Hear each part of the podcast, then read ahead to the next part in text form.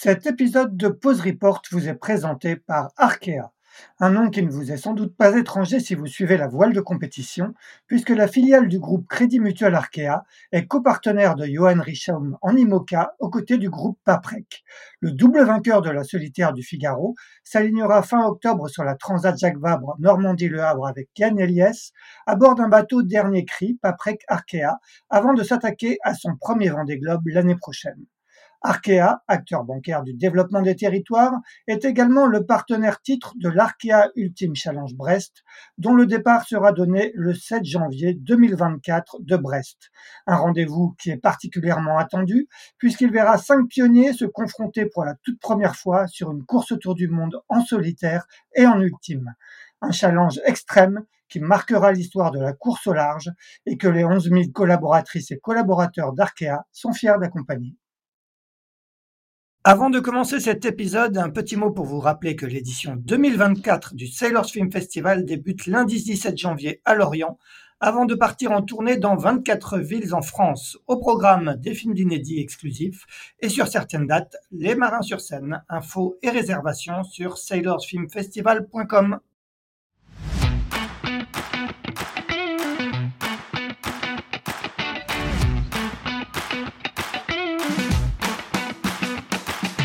Bonjour, vous écoutez Pause Report, le podcast qui décrypte et analyse chaque semaine l'actualité de la voile de compétition. Pause Report est produit par Tip le média des professionnels et des passionnés de voile de compétition.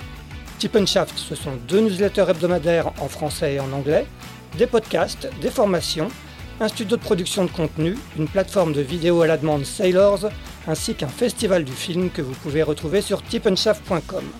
Je suis Axel Capron et je vous souhaite la bienvenue dans Pause Report. Bonjour à tous et bienvenue dans ce 140e épisode de Pause Report, le podcast hebdomadaire de Tip qui explique, décortique, décrypte et analyse l'actualité de la voile de compétition sous toutes ses coutures en compagnie des meilleurs experts. Nous sommes le lundi 13 novembre, il est exactement 21h25 heure de Paris, 16h25 à Fort-de-France et nous avons l'honneur de recevoir pour ce 140e épisode deux marins qui, il y a moins de 24 heures, ont coupé la ligne d'arrivée de la Transat Jacques Vabre Normandie-Le Havre en ultime et qu'on remercie d'avoir accepté notre invitation dans cette journée chargée pour eux en sollicitations. Le premier à remporter cette Jacques Vabre pour la deuxième fois après 2013. Et il s'agit de Sébastien Josse qui faisait équipe avec Armel Lecléache sur Banque Populaire 11. Salut Sébastien. Salut à tous. Bonsoir. Le second a terminé deuxième pour la deuxième fois de suite sur le même bateau et avec le même co-skipper. C'est François Gabard qui était quant à lui associé à Tom Laperche sur SVR Les Arctiques. Salut François. Salut Axel, salut Seb, salut tout le monde. Eh bien, messieurs, avant de refaire euh, rapidement le match de cette 16e euh, édition de la Transat Jacques Vabre en ultime, on rappelle que vous étiez cinq duos au départ le dimanche 29 octobre du Havre avec des conditions musclées d'entrée, une prise de pouvoir dans le golfe de Gascogne de SVR Lazartigue grâce à un petit décalage à l'ouest dont François va nous reparler, un passage stratégique à Madère qui a tourné à l'avantage de Banque Populaire 11, puis un grand bord bâbord à mur jusqu'aux îles Sao Pedro et Sao Paulo franchi en tête par Armel Lecléache et Sébastien Josse, un changement de leader à, la marque suivante, l'île de l'Ascension, avec la prise de pouvoir de SVR Lazartigue, mais finalement Banque, Populaire 11 pardon, est repassé devant au portant vers le nord-est du Brésil pour ne plus lâcher les commandes et s'imposer lundi soir à 23h20 heure de Paris, après 14 jours, 10 heures et 15 minutes de mer et avec un peu moins de 5 heures d'avance sur SVR Lazartigue. Vainqueur en 2021, le Maxi Edmond Rothschild handicapé à temps appris vendredi par une avarie du système de barre, reste en pole position pour compléter le podium devant Sodebo et Actual. Voilà pour ce petit résumé. Et ben, on va commencer par, par toi, Sébastien. Comment, comment ça va moins de 24 heures après cette arrivée à, à Fort-de-France? Est-ce que ça fait du bien quand ça s'arrête? Ah bah oui, ça fait du bien que ça s'arrête. Hein. C'est c'est vrai que c'était intense, euh, un, combat, une bataille euh, jusqu'à quasi jusqu'à la fin. Donc euh, on était sous tension et là, ça permet de relâcher un peu la pression. Bon, et du côté de François, est-ce que aussi ça fait du bien? Est-ce que toi aussi la, pression est, c'est peu à peu relâchée Ouais, euh, ça fait toujours du bien d'arriver dans les Caraïbes. De toute façon, c'est quand même assez agréable. Je viens de faire un petit tour, euh, je viens de me baigner euh, il y a quelques minutes. Là, c'était quand même assez joli de voir les, poissons, les tortues, et, et c'est pas déplaisant. Également. Euh, et forcément, la course a été géniale, elle a été très intense. Alors nous, on n'avait peut-être pas exactement la même pression euh, sur les derniers jours hein, ou les derniers, les deux, trois derniers jours, parce qu'on était plutôt derrière à essayer de rattraper. On avait plutôt tout à gagner, pas grand-chose à perdre. mais c'est vrai que ça fait du bien aussi quand ça s'arrête. Sébastien, je le disais en préambule, c'est ta deuxième victoire euh, en ultime euh, sur la Transat Java. Tu avais gagné en 2013 euh, sous les couleurs de Gitana avec Charles Caudrelier. Quelle, saveur a cette deuxième victoire, Sébastien, par rapport à la première? Ben, la saveur qu'il y a dix ans qui se sont écoulés entre la première et la deuxième et que voilà la cinquantaine approche et c'est plus difficile. Donc euh, c'est vrai que là il y, y, avait un plateau déjà un peu plus relevé que la dernière fois où je l'avais fait euh, avec Charles. Il y avait cinq concurrents. C'était en mode 70 à l'époque donc des bateaux un, peu plus un peu plus nerveux.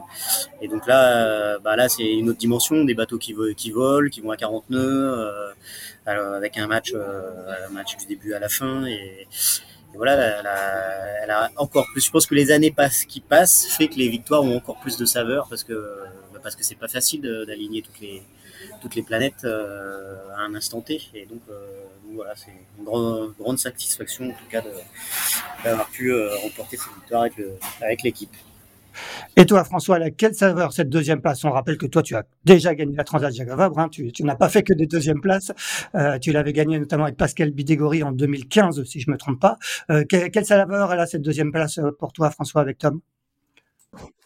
Écoute, c'est assez rigolo parce que je trouve que Seb a plein de sagesse au fil des années. On, sait apprécier et plus apprécier les, belles choses. Et, moi, en effet, ça fait quelques années que j'enchaîne les deuxièmes places. J'ai eu la chance d'avoir des premières places avant, mais j'aurais j'aurais bien aimé avoir une première place parce que j'avais l'impression d'enchaîner les deuxièmes places et j'aurais bien aimé un peu casser cette cette petite lignée. Et donc avec le temps qui passe je, je, je pense que j'apprécie euh, encore plus ou j'apprécierais euh, là du coup au conditionnel encore plus une une victoire. Comme quoi euh, des fois l'âge fait fait amène de, des bonnes choses et là ça on sait mieux on sait peut-être mieux apprécier les choses et donc et donc pour répondre à ta question cette deuxième place elle a évidemment, il y a beaucoup de, bonheur, de fierté, plein de choses, mais c'est vrai qu'il y a une petite, euh, il y a une, déception parce que parce qu'on aurait bien aimé la gagner tout simplement et et on est tombé sur plus fort que nous. Donc voilà, c'est le jeu et c'est le sport et c'est beau comme ça.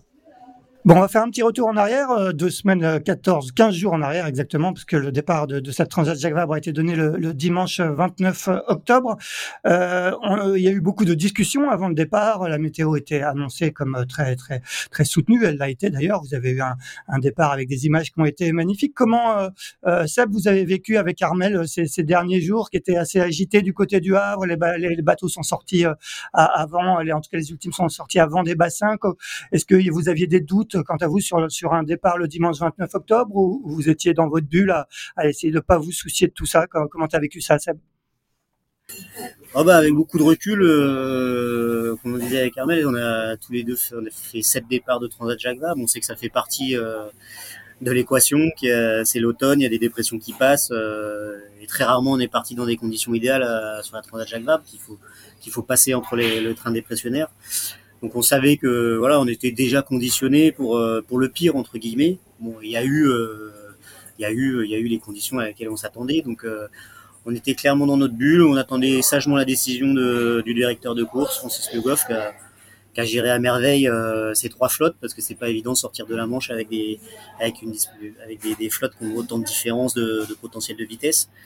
Voilà, bah, les ultimes, on a cette chance, c'est de, de pouvoir être très réactif, de s'échapper très vite des, des, des situations un peu scabreuses et, et voilà donc on était euh, prêt mais après c'est sûr que quand tu montes sur le bateau euh, tout est calme et puis on dit 3 2 1 partez et là c'est c'est c'est parti euh, sur les chapeaux de roue bah, c'est un exercice qui est qui est pas évident à faire en tout cas de, se mettre en route aussi rapidement de, les, les retrouver ses automatismes dès le départ c'est c'est un exercice pas commun. Et toi, François, quel était un peu l'état d'esprit euh, à bord de, de SVR Lazartigue? Ouais, écoute, on était prêt, comme le dit euh, Seb. C'est vrai que on a l'habitude. Hein, enfin, c'est des départs à cette période de l'année, c'est souvent décalé. Je suis en train de penser d'ailleurs que le dernier décalage de départ sur la Jacob, c'est Seb avait gagné donc avec euh, Charles en 2013, si je dis pas de bêtises. Mais bon, on a, ça fait partie du jeu. Donc oui, non, non, on est et on savait en effet qu'on n'était pas les plus mal lotis, que le départ serait pas simple. Euh, mais qu'a priori, en tout cas, euh, cette fameuse tempête euh, qui a frappé la, la, la France, hein, parce que du coup ça n'a pas frappé que la flotte de la Transat Jacques Vabre, euh, ou ça ne l'a justement pas, pas frappé, mais en tout cas la, la tempête, je sais plus comment elle s'appelle, du mercredi jeudi. Chiaran. Nous c'était pas vrai, on, sait, ouais, on savait depuis longtemps que c'était pas vraiment le un sujet pour nous. Euh, par contre, c'est sûr que le, au moment du départ, il y avait quand même du vent fort. Euh, je me souviens euh, quand on était juste avant de, de, quitter les pontons, là, on a pris un grain à, à 9h30, 10h local le dimanche matin. Il y avait il y avait, je, sais pas où vous étiez, ça, on était déjà dans le bateau, il y avait 42, 43 nœuds à la Nemo, les bateaux qui, qui tenaient plus euh, sur le ponton, tu dis, ah, ouais, il y a quand même, euh, c'est, journée, euh, journée vantée. ça va être, ça va être sport. Puis après, ça s'est un peu calmé, mais ouais, ça fait, ça, met un peu une ambiance assez sympa et, comment dire, euh, ouais, ça met un peu d'adrénaline, tout ça, c'est chouette. Bon, on va continuer avec toi, François. Euh, euh descendre de la Manche euh, qui, se passe apparemment plutôt bien, même si c'était effectivement des conditions soutenues. Et, premier, premier petit coup stratégique de, votre part, vous choisissez de, passer à l'extérieur du DST au, large de, d'Ouessant, alors que tous les autres bateaux passent à l'intérieur. Pour, pourquoi ce petit choix? J'imagine en, concertation, bien évidemment, avec la cellule de routage et, Jean-Yves Bernot. Écoute, ouais, pour la situation globale, on allait chercher de la droite euh, dans le golfe de Gascogne, un peu au large. Euh, donc de toute façon, voilà, il fallait, euh, fallait, fallait chercher sa droite. Après, c'est toujours un compromis, parce que c'est vrai que forcément, on tirait la barre assez fort pour aller la chercher. On n'était pas très très loin de la plutôt enfin faire un chemin un peu plus court en passant euh, entre entre Ouessant enfin entre le DST de Ouessant et la Pointe Bretonne. Nous je pense un des éléments qui nous a vraiment euh, euh, fait quand même trancher c'était l'instabilité du vent et qu'on qu'on maîtrisait pas et qu'on contrôlait pas et on avait on, voulait pas se retrouver dans un mauvais timing à, à Ouessant à se retrouver parce qu'à un moment était entre le DST et, et Ouessant ou la Pointe Bretonne tu choisis pas vraiment le moment où tu vires. Hein. Tu, tu, vas quand même plus ou moins, enfin à quelques milles près, mais grosso modo tu vas en, en butée euh, d'un côté et de l'autre. Et on se disait si jamais, soit ça se passe très bien et on a pile le bon timing avec les rotations, et parce qu'il y a quand même des oscillations. Mais si jamais ça se, ça se passe pas bien, c'est, c'est on, perd beaucoup. Quoi. Alors on, se disait qu'on perdrait moins euh, par le nord. Après le risque, on a cherché la droite et par contre le risque c'était qu'il y ait moins de vent. Donc, c'est toujours des compromis. Au final, euh, on a toujours eu du vent et au final ça s'est plutôt très bien passé et c'était ça qu'il fallait faire. Bon, vous prenez la tête à ce moment-là. Euh, Sébastien, dans, cette partie euh, euh, Golfe de Gascogne, puis le long du, Portugal, euh, est-ce que c'est quelque part un premier test euh, de, de, vitesse pour, pour voir un peu, pour jauger un petit peu ses adversaires? Dans, quel état d'esprit vous êtes, vous, à ce moment-là, de, de, ce début de course?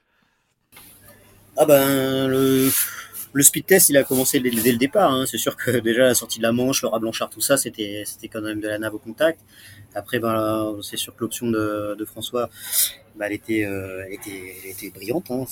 On l'a vu, il n'y a, a, pas eu la molle. Nous, on pensait qu'il allait y avoir la molle. Et, c'est vrai que le décalage dans l'ouest, c'était quelque chose qui était voulu euh, euh, dès, dès, le départ. Et on a vu que l'avantage était, était acquis. Et après, le, là, euh, sur la suite, le speed test avec les ER était bah, plus compliqué à avoir du par le décalage. Je pense qu'ils avaient la facilité de tirer la barre et de, de, pouvoir accélérer, que nous on était on était au près et au près au que coûte que coûte pour euh, voilà pour, euh, pour, pour, pour, pour avancer. Donc euh, là on attendait le on attendait le deuxième passage qui était qui était l'arrivée sur Madère. Quoi. On, savait, que ça allait tamponner donc quelque part là on attendait que le temps passe. Bon, justement, ce, ce, ce, passage de Madère a, a, été un, un, un, coup décisif. Hein. Euh, tout le monde s'accorde à le dire à l'arrivée et même euh, pendant la course. Euh, vous, vous passez à l'ouest de, de, Madère, là où les autres, en tout cas SVA Lazartigue et Maxi Edmond Rothschild passent au milieu des îles. ce coup, Marcel Von Trist nous, nous l'a raconté. comment comment il, il, vient ce coup? Est-ce que c'est Marcel qui vous conseille de, de tenter le coup? Euh, Est-ce que vous, à bord, vous le sentez? Explique-nous un peu comment, comment se prend cette décision euh, en, direct sur l'eau? Donc oui, bah, Marcel était, euh, était force de proposition sur, sur ce passage-là. déjà, d'aller se positionner dans l'Ouest, c'était une volonté forte depuis, depuis le départ. C'est vrai que dans cette phase-là, bon, on était dans la pétole, euh, fallait se mettre à 90 voire 100 degrés de la route pour euh, pour aller chercher ce, ces quelques milles euh, dans l'ouest. On parle de 30 000 ou 40 000 et, d'éviter le dévent de l'île. Euh, à contrario, il y avait quelques manœuvres, quelques virements de bord à faire et, donc voilà, c'était c'était un investissement euh, sans sans forcément avoir une certitude de la réussite de cet investissement, parce qu'au début, les, deux concurrents qui passent, qui passent au sud ont très peu ralenti. Nous, on pensait même que, voilà, que, c'était que c'était réglé et c'est que juste quelques heures plus tard qu'on a pu réaccélérer et, faire le, décalage. Mais donc ça a été quelque chose, un moment fort, après une décision commune, hein, mais, mais, une grosse volonté de Marcel euh, d'aller chercher ces quelques milles dans l'Ouest. Et à quel moment, du coup, je, euh, on va, je vais faire le, on va faire le débrief en, en, direct, si je peux, si je peux, Axel. Mais du coup, vous, la décision, elle est prise à, à quel moment, Seb? À quel moment vous, savez, c'est sûr que c'est ça. Elle est prise. Nous, on a un peu les deux options qui étaient un peu euh, dès le matin, quoi. Elle est prise quand on est du matin, même quand on fait des petits bidets là, on fait des, des, des ados refus. En, ensemble là. On se refait un petit décalage d'un mille. Euh, Pour vous, c'est sûr, euh, ça passe. à ce moment-là, il y a pas de, il y a pas encore d'hésitation quoi. Nous, on avait encore, on hésitait encore. On était bien, voilà. On, il y a, toujours d'hésitation, mais on tout le petit. Voilà, oui, bien sûr. avant le passage, avant le, le, schéma, le schéma du matin, c'était ça quoi. Hmm. François, vous, euh, on, on, a, on a, dans, dans Tip il y a dix jours, on avait échangé sur ce, sur ce choix avec, euh, avec ton routeur, euh, le routeur Jean-Yves Bernot. lui disait qu'il avait aussi vu ce coup, qu'il avait hésité, qu'il y avait aussi une question de, de pas envie de, de, se démarquer du Maxi Edmond Rothschild qui était quasiment au contact avec vous. Qu'est-ce qui a joué, vous, dans, dans, dans votre choix? Est-ce que jusqu'à quand vous avez hésité? Bah nous, tu vois, justement, je pense qu'on a, en effet, on avait les deux options un peu sur la table là, le, sur la journée. On, par contre, notre schéma, euh, je dirais même la veille, le schéma idéal, c'était plutôt, euh, c'était pas de passer dans, dans le nord de, de l'île. Euh, c'est plutôt le schéma initial qu'on avait, euh, je sais pas moi, 48 heures avant, était plutôt de passer euh, dans le sud de l'île. On savait qu'il y avait des vents, etc. Et puis quand en s'approchant, on avait un peu les deux options qui, qui, qui émergeaient. Euh, mais voilà, en fait, l'option initiale qu'on avait 48 heures avant, a jamais été dépassé par euh, par cette option euh, euh, sur lequel par contre on a discuté jusqu'à très tardivement. Je me souviens, je sais pas moi, quasiment en fin de journée, un peu avant que la nuit tombe. Enfin voilà, on s'est à un moment donné, on s'est dit bon, est-ce que est-ce que c'est encore possible? Est-ce que est-ce qu'on veut aller là-haut? Et, puis non, on s'est dit non, ça, ça, le fait. Enfin, on, on, pensait que ça le faisait par dessous. Et ce qui est assez étonnant, c'est qu'au final, le dévent de Madère a été assez faible. Ça a duré un quart d'heure. Enfin, il n'était pas assez peu marqué. Et par contre, derrière, le, on, a, on a toujours eu euh, moins de pression que les Gribes euh, dans, dans, le sud, tu vois, dans les 5, 6, 7 heures qu'on suivi le dévent. Euh, je pense qu'en effet, ce que tu disais, Seb, c'est là où ça s'est joué, c'est là où vous avez vraiment eu. Euh, enfin, on savait qu'il y avait forcément du vent plus fort par le nord-ouest, mais le, je pense que le différentiel a été vraiment fort et, là vous avez là vous avez vraiment réussi à décoller et, et à prendre de l'avance. Et est-ce que et François, est-ce que, euh, le, le, fait d'avoir le euh, Gitana à côté de vous a un petit peu aussi joué dans votre décision, alors que, que, Seb et Armel étaient un peu plus décalés? Euh, Ouais, peut-être, parce que tu vois, par exemple, c'est des trucs très bêtes, mais, je pense que c'est pas faux. Euh, vu qu'on n'avait pas la, on n'avait pas, on s'est pas dit le matin, euh, nous c'est coûte que coûte, on veut être les premiers à passer euh, au Nord Madère. On s'est pas dit ça. Euh, je pense qu'on on, on gardait les deux options possibles. Tu vois, on n'était pas aussi marqué, donc on avait le truc qui était un peu les, deux possibles. Et ce qui fait qu'on n'a pas protégé euh, euh, ce passage-là dès le début. Par exemple, comme, tu dis, celle qu'on fait un contrebord, je sais plus exactement au milieu de journée là, où on vous accompagne pas. Finalement, si on le fait plus tard, après on passe derrière. Donc quand on, on, a toujours la possibilité de passer au nord de Madère, mais si on prenait la décision trois heures plus tard, ça voulait aussi dire, par exemple, passer euh, derrière Bank Pop, quoi. Être euh, peut-être, je sais pas, à 5, 6 000, 10 000 derrière euh, Bank Pop. Et c'est sûr que, tu sais, quand, quand t'as les deux schémas, t'étais pas sûr. Entre bon, au pire, ça passe de notre côté, on est devant Gitana, et, et ou un, une autre option dont t'es pas sûr non plus, mais t'es sûr d'être derrière un autre bateau. c'est vrai que ça, il y, a un peu de ça, probablement, ça, mais ça, parce que je pense qu'on avait moins de certitude sur cette option. Euh, beaucoup moins plus tôt quoi. Enfin, c'était moins notre schéma de, de base. On on l'avait pas vu aussi bien que que l'équipe Bankpop tout simplement. S'ensuit un, un, long bord euh, donc pour descendre euh, vers le poteau noir et, et, là déjà on commence à avoir un premier aperçu de, de, de des performances euh, de Banque Populaire 11 au, au, portant avec avec des, des, moyennes assez hallucinantes. Je crois que sur la route directe vous avez dû faire 820 000 en 24 heures à un moment, Seb. est-ce que est-ce que à ce moment-là vous-même vous vous êtes étonné par vos performances on, on, va en reparler après parce que vous avez réitéré ces, ces, ces performances assez impressionnantes après le passage de l'île de l'Ascension. Comment vous vivez un petit peu ce, bord qui a dû être, j'imagine, parfois un peu grisant? Bah, il y, a, y, a, y a deux choses. Il y a là encore, euh, enfin, l'expertise le, de Marcel qui nous, où le point d'empannage, euh, on, en a fait euh, des dizaines et des dizaines, et est quand même hyper important parce que ça définit euh, un point de passage trois, trois jours plus tard dans le, dans le, poteau noir. Donc là, il a été, enfin, le, timing de cet empannage, il est, il est crucial.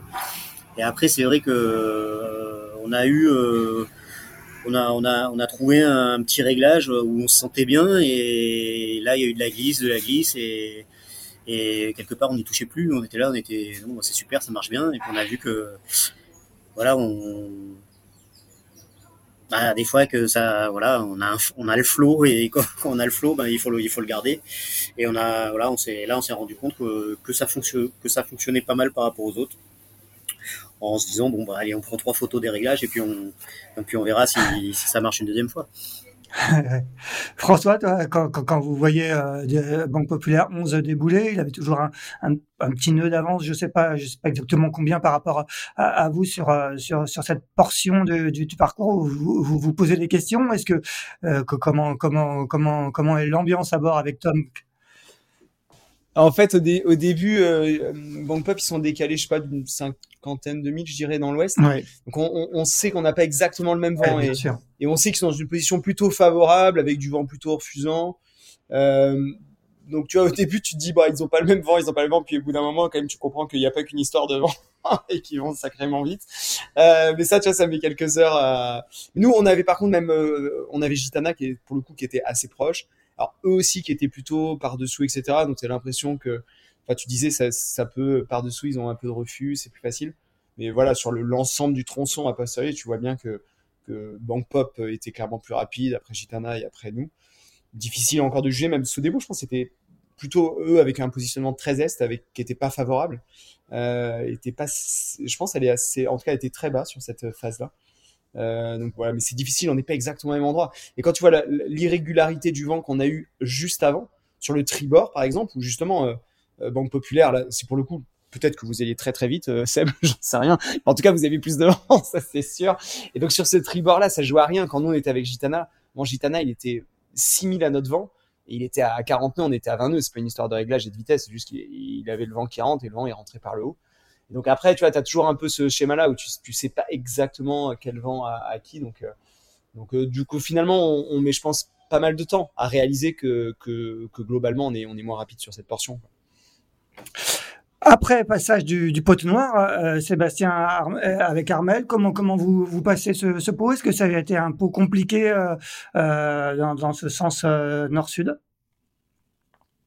Euh, bon, on sait jamais trop. Quand, nous, bah, clairement, ça n'a pas été trop compliqué. Hein. On a eu un ou deux grains à gérer. Euh, je pense que ça a été plus facile que pour Sodebo, par exemple. Euh, donc nous, on est passé relativement facilement. On n'a pas eu, on a eu quelques grains, quelques refus. on n'est pas, pas resté collé quelques heures dans le poteau noir. Donc ça, c'était, on va dire, un passage plutôt, plutôt facile. D'accord. Et vous, François? Euh, écoute, nous, on, s'est fait secouer un petit peu dans la nuit là. Euh, on a eu des conditions hyper instables. Quand vous, je pense, Bangkok, c'est déjà reparti de vent avec du vent plus régulier. Euh, et par contre, euh, au même, on, s'est fait secouer avec du vent super irrégulier, mais on avait plutôt de l'air. Euh, quand Gitana au même endroit, lui, a, vachement reperdu ce qu'il avait gagné juste avant. Donc, euh, ouais, c'était pas simple et on s'est fait un peu secouer, mais ça n'a pas duré très très longtemps. Et en plus, on voyait qu'on regagnait sur Gitana, donc donc c'était pas c'était pas si désagréable que ça. Enfin, tu, tu disais bon, c'est compliqué, mais au moins on avance. Euh, et donc voilà, mais c'est vrai que encore une fois, c'est des bateaux qui vont vite. Hein, donc c'est vrai que des fois le poteau noir, euh, tu arrives à trouver un petit un petit trou de souris et il suffit juste qu'il y ait euh, un peu de vent pendant, pendant 5, 6, 7 heures et puis, et puis c'est passé. Quoi. Puis par contre, s'il n'y a pas de vent, il n'y a pas de vent et c'est vrai que des fois on peut y rester en cabinet quelques, quelques temps. Quoi. Mais ça va, c'était pas, je ne saurais pas dire c'était le, le, pire, le moins bien. Euh, c'était pas une, c'était ni une extrême, c'était pas le pire ni le meilleur euh, poteau d'or que, que j'ai pu avoir. Bon, donc vous passez après l'archipel Sao Pedro et Sao Paulo avec euh, avec un peu de retard euh, sur euh, sur Banque Populaire 11 et là dans, dans ce bord vers l'île de l'Ascension, la, la, dernière marque de passage au, au, milieu de l'Atlantique Sud, euh, là vous parvenez à, à, à passer Banque Populaire en, en, en passant plus à l'intérieur euh, et avec des performances auprès qui, qui ont l'air supérieures. Comment tu expliques euh, comment ça s'est joué selon toi, François? Est-ce que c'est les performances intrinsèques du bateau, la trajectoire, un peu tout euh, qui a fait que, vous êtes repassé en, tête à ce moment-là? Écoute, encore, euh, on allait vite, euh, ça c'est sûr. C'est pareil, tu vois, à un moment donné, tu dis, ah, tu vas, un peu plus vite, mais t'as peut-être pas le même vent, etc. Non, en global sur ce tronçon, si on était un peu moins rapide sur la partie Madère, Madère Poteau Noir, on était clairement plus rapide sur la partie Poteau Noir Ascension. Après, je pense qu'on a, on a bien tricoté. C'était, c'était, c'était pas simple, mais il serait qu'il y avait quand même un peu de voyage. On a eu un petit peu de réussite probablement aussi dans tous ces, dans tous ces dans tous ces bords. Et, euh, en effet c'est revenu assez fort. Je pense ça, voilà a, je pense qu'on a fait les bons bords et on allait assez vite. Et c'était assez sympa parce qu'on avait euh, bah, on a pas mal progressé en plus je pense. Un peu comme disait Seb tout à l'heure où on essaie de c'est des réglages mais tu, vois que ça va bien. Bah, nous c'est pareil. On a essayé quand même pas mal de choses. On était assez euh, on va dire dynamique sur le bateau. Et quand ça paye et quand ça marche et que tu, ressens que ce que tu fais ça, ça c'est parfois exigeant mais ça permet d'aller vite. C'est assez sympa et à la fin euh, ça allait euh, assez vite tout seul. Donc euh, non c'était c'était plutôt forcément assez super super sensation. Seb, comment, comment est l'ambiance à bord? À un moment où vous vous faites reprendre Est-ce qu'il y, y, a des doutes? Comment Est-ce que vous vous posez des questions quelle, quelle, était un peu l'atmosphère?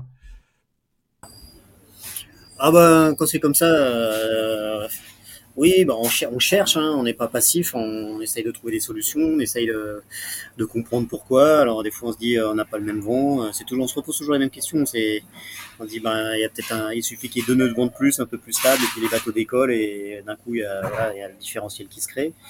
Euh, on a cherché, après ben c'est sûr que il y, a aussi des explications techniques. Hein. Il y a quand même des, petites différences dans les, bateaux. Et il faut bien qu'à un moment, ces différences-là, elles soient, soient mises à, elles soient, confrontées, en tout cas en, speed test. Et là, on voyait clairement que nous, on était pas impuissants, mais euh, presque, jusqu'à temps que le vent remonte, juste avant l'île de l'Ascension, où là, on a refait match égal. Mais, c'est vrai qu'on on a vu notre, cette avance fondre. Et puis, euh, et puis à part, à part être résilient et à continuer à bosser, euh, c'est tout ce que tu peux faire. Ouais, bien sûr. Après, en revanche, dans, le bord suivant, euh, jusqu'au nord-est du Brésil, c'est là où, où euh, vous refaites parler la poudre. Hein, avec, euh, je pense que vous, en 48 heures, vous reprenez quasiment 80 000 euh, à, à, François et Tom. Le, le, le, petit réglage dont tu parlais, c'est quoi? C'est vraiment un réglage? Il n'y a, y a, pas autre chose? C'est pas une voile? Qu'est-ce que tu, tu nous diras peut-être pas le secret parce que j'imagine Carmel va vouloir le garder jusqu'à jusqu'au tour du monde qui, qui partira début janvier, mais euh, qu'est-ce que tu peux nous en dire un petit peu plus? Alors clairement non. on aura tenté. et euh, voilà, au moins c'est clair. Faut, faut, faut, faut, euh, proposer quelques petits ponts chez non, non, mais, non, non, mais bah, ça va pas se faire aussi facilement. Voilà, bah, déjà il y a eu euh, le fait de s'être fait reprendre, euh, ça pique un peu l'orgueil, donc on était certainement un peu un peu remonté à bloc et, et regonflé. On a on a beaucoup barré, euh, plus à l'attaque, et puis voilà, on a remis ce, ces petits réglages euh, en route et, puis et puis à l'attaque et c'est ça qui quand on sait qu'on a un petit avantage comme dit François euh, on prend plaisir à l'utiliser c'est clair. François, on va bientôt, je vais bientôt vous libérer parce que je sais que l'un comme l'autre, vous avez des rendez-vous derrière. François, sur, sur, ce bord, il y a un peu de frustration de l'avoir passé. Est-ce qu'on s'est parfois demandé, euh, vu de la Terre, si si euh, s'il y avait aussi peut-être un problème technique à bord de, de SVR Est-ce que ça a été le cas? Non, il n'y a pas eu de problème technique. Alors si ce n'est, euh, c'est toujours pareil, c'est les, les foils, ils ont, on a des, il y avait des petits pets sur les foils, rien de structurel, mais euh, qui, euh, en tout cas, quand tu navigues, tu vois bien, il y a à un moment donné, il y a, a des bulles d'air qui se créent, etc. Donc à un moment donné, on, on se posait la question, est-ce que ça pouvait nous ralentir autant? Quand on le voit, tu vois sur des sur des plus petits bateaux, hein, quand tu fais du motafol, classa, enfin n'importe quel bateau, euh, dès que tu as des fois un petit cheveu, un petit quelque chose sur des appendices, ça, a des conséquences en vitesse qui sont dramatiques. Donc là, c'est pareil, tu sais jamais trop parce que tu même si on, sait, on a fait un ou deux plein cul pour aller justement vérifier les appendices, vérifier qu'on n'avait rien, même qu'on avait accroché quelque chose, on n'avait rien. Et par contre, on voyait justement ces, impacts. On, a un moment pensé à ça. Euh, mais encore une fois, quand on voit le, global, je pense que c'est, il euh, n'y a, pas que ça. Donc forcément, c'est frustrant. Forcément, ça, c'est, pas très agréable. Euh, ça, parce que tu te sens, comme disait Sepster, tu te sens un peu impuissant à un moment donné. Tu essaies justement plein de réglages, plein de choses, mais, mais tu vois que tu peux pas vraiment rivaliser et que et que tu vas plus jouer forcément à armes égales, en tout cas dans les mêmes conditions de vitesse, de vent, etc t'as l'impression que tu un petit déficit de vitesse. Bon, on va finir sur le dernier bord, jusqu'à, jusqu'à, c'était pas un bord parce que vous avez énormément euh, empanné entre le nord-est du Brésil, euh, le long de la zone interdite et Fort-de-France. On va terminer avec toi, Seb. Ce, ce, ce bord-là, euh, ça a été compliqué à gérer mentalement. Vous aviez quand même une bonne avance sur SVR Lazartig, mais pas une avance définitive. Hein. Il y avait 100, 150 000. ça s'est creusé un petit peu à la fin. ça a été, j'imagine, éprouvant mentalement et sans doute physiquement aussi, parce qu'il a fallu manœuvrer. Oh bah après c'est même si on avait ces petits avantages, c'est vrai que le long de la zone interdite, euh, on avait toujours la pression parce que euh, ils étaient pas loin. Euh, donc c'est que voilà, ils, lâchaient rien. Et ça l'a été, bah, ça l'a été.